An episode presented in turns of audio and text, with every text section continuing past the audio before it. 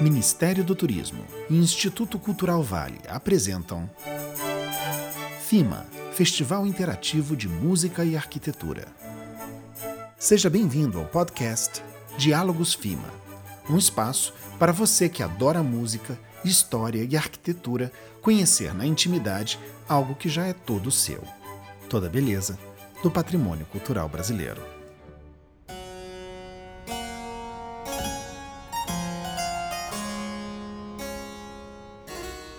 Neste terceiro episódio, iremos trazer algumas curiosidades sobre a Igreja de Nossa Senhora da Glória do Outeiro. Conheceremos mais sobre este prédio que representa tão bem a sobriedade da arquitetura religiosa portuguesa. Uma construção que contrasta a austeridade externa de paredes brancas e pedras calcárias com a riqueza interna de sua linda azulejaria. Para isso, traremos um outro patrimônio da arquitetura, a arquiteta e urbanista brasileira Dora Monteiro e Silva de Alcântara. Nascida no Rio de Janeiro em 1931, é uma grande estudiosa da azulejaria luso-brasileira e uma defensora da preservação do patrimônio cultural e do ensino da arquitetura do Brasil. Aos 90 anos, Dora é sócia titular do Instituto Histórico e Geográfico Brasileiro, membro do Conselho Estadual do Departamento do Rio de Janeiro do IAB e representante do Conselho Estadual de Tombamento do INEPAC. Já recebeu diversas homenagens e prêmios, sendo o mais recente o Colar de Ouro, a maior comenda do Instituto de Arquitetos do Brasil. Também teremos aqui o cravista e maestro Bruno Procópio, que faz parte de uma nova geração de músicos que tem atraído uma especial atenção do público e da crítica internacional. Detentor de uma sólida formação junto ao Conservatório Nacional Superior de Música e Dança de Paris, o artista também é fundador do selo discográfico Paraty e coproprietário da empresa especializada ClassicNews.com. Bruno Procópio é diretor artístico do festival Les Nuits Musicales de Mazin, no sul da França, e criou a Jovem Orquestra Rameau com o apoio e cooperação de grandes instituições internacionais. Aluno de Pierre Rantaille e Christophe Rousset, Bruno se tornou um dos cravistas brasileiros mais renomados e também é um maestro convidado com frequência pelas mais importantes orquestras brasileiras, latino-americanas e francesas. Alô, Dora, tudo bom? Tá me ouvindo? Tudo bem, Pablo. Como é que vai você? Tudo bem? Tudo ótimo. Obrigado mais uma vez pela oportunidade de ter você aqui nesse nosso podcast. Então, obrigada da minha parte. Eu que agradeço. Dora, a primeira coisa que eu queria te perguntar é como surgiu esse seu interesse pela azulejaria portuguesa? Olha, Pablo, além dessas, além dessas barrinhas que a gente vê em casa de avó e tal, o meu grande, a minha grande surpresa, meu grande encanto foi quando logo depois de casado nós fomos morar em São Luís do Maranhão. Aquele conjunto de sobrados azulejados com, com motivos tão diversificados, uns em azul e branco, outros multicoloridos. Aquilo para mim foi assim um encantamento muito grande. E depois eu tive a oportunidade uh, de entrar em contato com o maior especialista de azulejos portugueses uh, que havia na época, que era o engenheiro João Miguel dos Santos Simões, e ele uh, me convidou para fazer um estágio com ele em Portugal. Imagina, foi fantástico. Aí eu tive uma visão muito mais completa do mundo da azulejaria, fiquei encantada, né? E Santos Simões fez um trabalho muito completo sobre a azulejaria portuguesa até o século XVIII e disse que o XIX ficava por nossa conta. Então eu comecei a dar conta dessa tarefa. Fiz, trabalhei primeiro sobre os azulejos de São Luís, depois os de Belém do Pará, Aí, com uma equipe, eu complementei esse trabalho de Belém do Pará e vou indo adiante. Maravilha, que bacana. Deixa eu te fazer uma outra pergunta, então, com base nisso que você acabou de falar. Que outros prédios do Brasil possuem uma riqueza de azulejaria eh, portuguesa similar ao da Igreja de Nossa Senhora da Glória do Outeiro? Bem, na opinião do Santos Simões, ah, o maior conjunto de azulejaria portuguesa que existe é lá em Portugal, na Igreja de São Vicente de Fora, em Lisboa. E a segunda é São Francisco de Salvador. a igreja e o convento de São Francisco têm uma azulejaria fantástica e que se estende, inclusive, para a igreja da Ordem Terceira ao lado. Né? No Nordeste, de um modo geral, é muito rico nessa azulejaria porque foram, foi o período da cana-de-açúcar, século XVIII, eh, eh, finais do XVII para o XVIII, em que esses azulejos foram encomendados aqui para o Brasil, sobretudo pelas ordens religiosas, mas na Bahia também para os sobrados maiores que foram sendo construídos. Aqui no Rio de Janeiro veio um pouco depois, mas ainda assim nós temos o conjunto da Glória, né, que é muito interessante, e temos mais algumas outras igrejas com uh, um teor menor, mas, por exemplo, a das Carmelitas de Santa Teresa, né, no convento das Carmelitas na, na Portaria, e outros já são de uma azulejaria um pouco posterior, porque essas a que eu estou me referindo são, como as da Glória, do século XVIII, período joanino. Eu queria agora, para aguçar um pouco a curiosidade dos nossos ouvintes, eu queria que você desse para a gente uma palhinha sobre as principais curiosidades que podemos revelar sobre esse incrível prédio e sua arte decorativa. Olha, é, a primeira que eu citaria era, era que, pelo fato dela ter sido projetada por um engenheiro militar, ela, apesar de ser uma construção religiosa, uma igreja, tem características de construção militar. Por exemplo, a escada de acesso ao coro alto da igreja é feita dentro da espessura das paredes. As paredes eram paredes portantes, elas sustentavam inclusive todo o peso da abóbada da igreja, né? então eram paredes muito espessas, de alvenaria de pedra e cal. Então, é, no interior dessas paredes coube uma escadinha, como acontecia nas fortificações militares. Né? Isso eu acho curiosíssimo. Outra coisa é que essa igreja é um dos raros exemplos em toda a arquitetura luso-brasileira de ter cobertura em terraço e não com telhas, uma cobertura normal. E ah, o acesso a essa cobertura é feito por uma escadinha que termina numa, numa saída protegida na, na, na, no terraço da, da igreja, mas protegida por uma guarita, como se fosse um forte. É, mais uma característica bem de militar nesse caso, não é? Eu acho isso extremamente curioso na igreja. Me traz alguma curiosidade interessante que você acha que tenha na azulejaria da Igreja da Glória, que a gente vai falar também, obviamente, no programa, mas só para despertar aqui o interesse das pessoas. Sim, pois sim. Olha, essa de início, como a figura de um anjo aparece em quase todos os painéis, os primeiros estudos eh, sobre a azuleja da glória pensaram que se tratasse do episódio bíblico do Tobias, né, que foi acompanhado por seu anjo da guarda para buscar um remédio para curar a cegueira do, do pai. É uma narrativa bíblica. Mas o Santo Simões, quando veio, ele disse: não, isso é, é francamente uma interpretação bastante livre da, do Cântico dos Cânticos.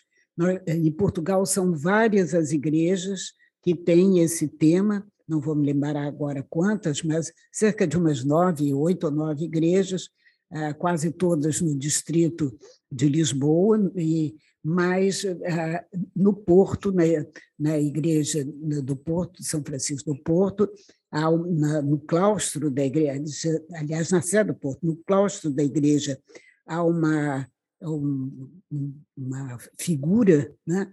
aliás, dois painéis com esse tema da, do, do Cântico dos Cânticos, e muito provavelmente pelo mesmo Valentim de Almeida, a quem é atribuído o conjunto da Igreja da Glória. Essas cenas do Porto são diferentes das nossas, mas a figura principal feminina principal da Sulamita tem um traje muito parecido, um tocado de penas na cabeça, enfim, há figuras que mostram a, a, a mesma mão né, de, de artista que as pintou. Outra coisa muito curiosa na Igreja da Glória né, é que ela tem esse esse tema tanto na nave quanto na capela mor, ou seja, na parte religiosa, na parte de, litúrgica da igreja. nos corredores e na sacristia, que tinham também suas funções civis, as igrejas eram praticamente os cartórios durante o período colonial. Então, aí os temas são outros, são temas de lazer fidalgo. Há uma, um, é, no fundo um grande painel na sacristia, um grande painel com terraço e fidalgos desfrutando de um arvoredo em volta. Nas laterais, os seus lazeres principais, a caça, por exemplo, então tem várias caçadas que aparecem é, da, dos temas principais, o javali, que era a figura mais perigosa, o veado, que era a figura mais é, que com maior frequência aparecia, e outros outros animais também típicos de caça. E do outro lado do corredor, passeios num parque, coisas mais suaves, uh, vistas é, de, de, de, litorais com suas características próprias, quer dizer, uma coisa assim bem de descanso. E no coro alto, que é uma coisa que fica é, poucas vezes visível, até porque desde que colocaram o órgão os azulejos de lá ficaram muito, é, muito escondidos, aparecem várias figuras de profetas do Antigo Testamento. Quando eu fui estudar esses azulejos, me perguntei por que será que figuras, nem, nem todos são processo, profetas tão lembrados, e depois eu estive vendo é, no Evangelho que fala da genealogia é, da, de José, que seria era oficialmente na terra o pai de Jesus, então são antepassados de José da linha de Davi, mas profetas que vêm é, até anteriores a, a Davi, anteriores ao reinado de Davi, porque Davi não era profeta, evidentemente, mas são figuras muito interessantes e que vale a pena primeiro fazer a experiência de passar na escadinha entre as paredes e depois de ver esse conjunto grande de profetas da linhagem de Jesus. O que, que você achou dessa experiência de fazer o FIMA? Como é que foi isso para você? Foi muito interessante. Primeiro, quando eu soube do programa, né? É, é um programa assim muito interessante, porque as artes são expressões de, de um sentimento mais comum. Né? Então, ali você tem possibilidades de, de ver arquitetura, sentir o espaço, sentir-se dentro de um espaço ou em torno de um espaço arquitetônico, é, visualizar as paredes que parecem ser vazadas por essas cenas né, do Cântico dos Cânticos, inclusive se transportando para uma outra época, para uma época bíblica, né? É, e depois o som, o som que faz, é, que mais ainda eleva o pensamento e que dá um outro tipo de colorido nessa fantasia que ele que ele desperta. Então, eu achei uma, assim a ideia dos, desses programas fantástica. E na Glória me senti integrada nisso Puxa, foi um privilégio para mim.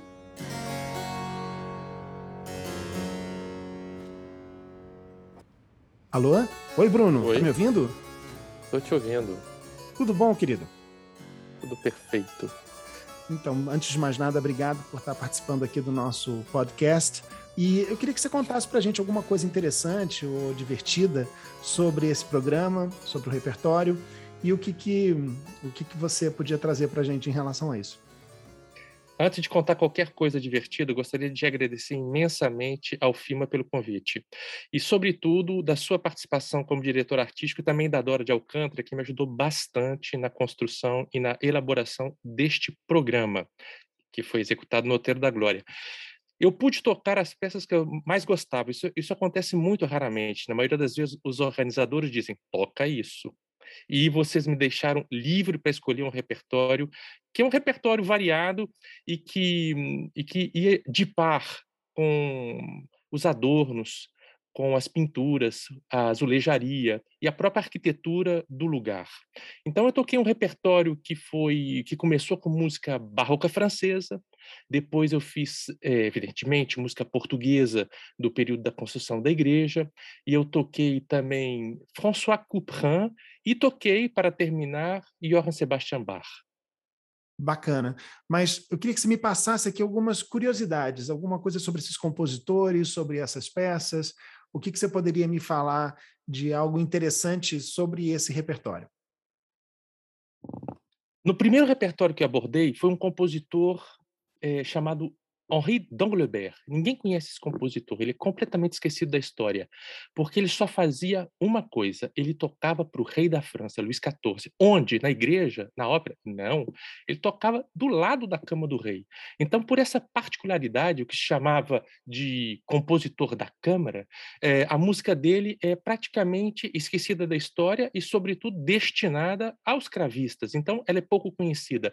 É um repertório muito sofisticado, muito intimista, mas que ao mesmo tempo, eh, na, de, o que foi interessante é que na igreja tinha um, uma azulejaria que representava as caças. E como o, o Luís XIV ele construiu o Castelo de Versalhes justamente porque ali tinha uma casa onde queria caçar, essa parte da, da alegoria da caça foi sempre uma coisa muito presente. Então, a gente pôde associar a música do Luís XIV à atividade que ele mais gostava, que era a caça. Depois a gente abordou um repertório é, ligado à questão da, da sulamita, da, da voz feminina, da imagem feminina. E, e, tivemos a sorte de, de que François Couperin, um compositor também do século XVIII francês, ele compôs várias obras, eu digo várias, que chega a ser atípico, várias obras com temas femininos. Ele escreveu no, no prefácio, não me pergunte quem são e por que são e o que significa. Ele diz que o mistério é total. No entanto, são figuras femininas. Então, apesar de não ter uma uma identidade direta com a imagem bíblica eh, representada naqueles azulejos através da, do, do, Cântico dos Cânticos, no, nos permitiu fazer um paralelo entre essa parte feminina com a música feita para eh, mulheres em geral, que a gente não sabe se são mulheres de imagem eh, diríamos assim, mitológicas ou, ou, ou reais. E para finalizar, a gente fez também um repertório é, português, que é um repertório um pouco, diríamos assim, austero, porque ele representava em música é, o, um estilo que, que, que, se, que chamamos de manierismo. Então, um repertório que deixa de lado a parte ornamental, que deixa de lado a parte supérflua, que pode ser na, na, música pode ser evidentemente a ornamentação, mas também pode ser é, o desenvolvimento harmônico, como pode ser também a parte de fuga. Então é, era um repertório extremamente simples e austero, exatamente para poder, é, como diria, é, colocar em música aquilo que a gente queria é, exacerbar da arquitetura do lugar.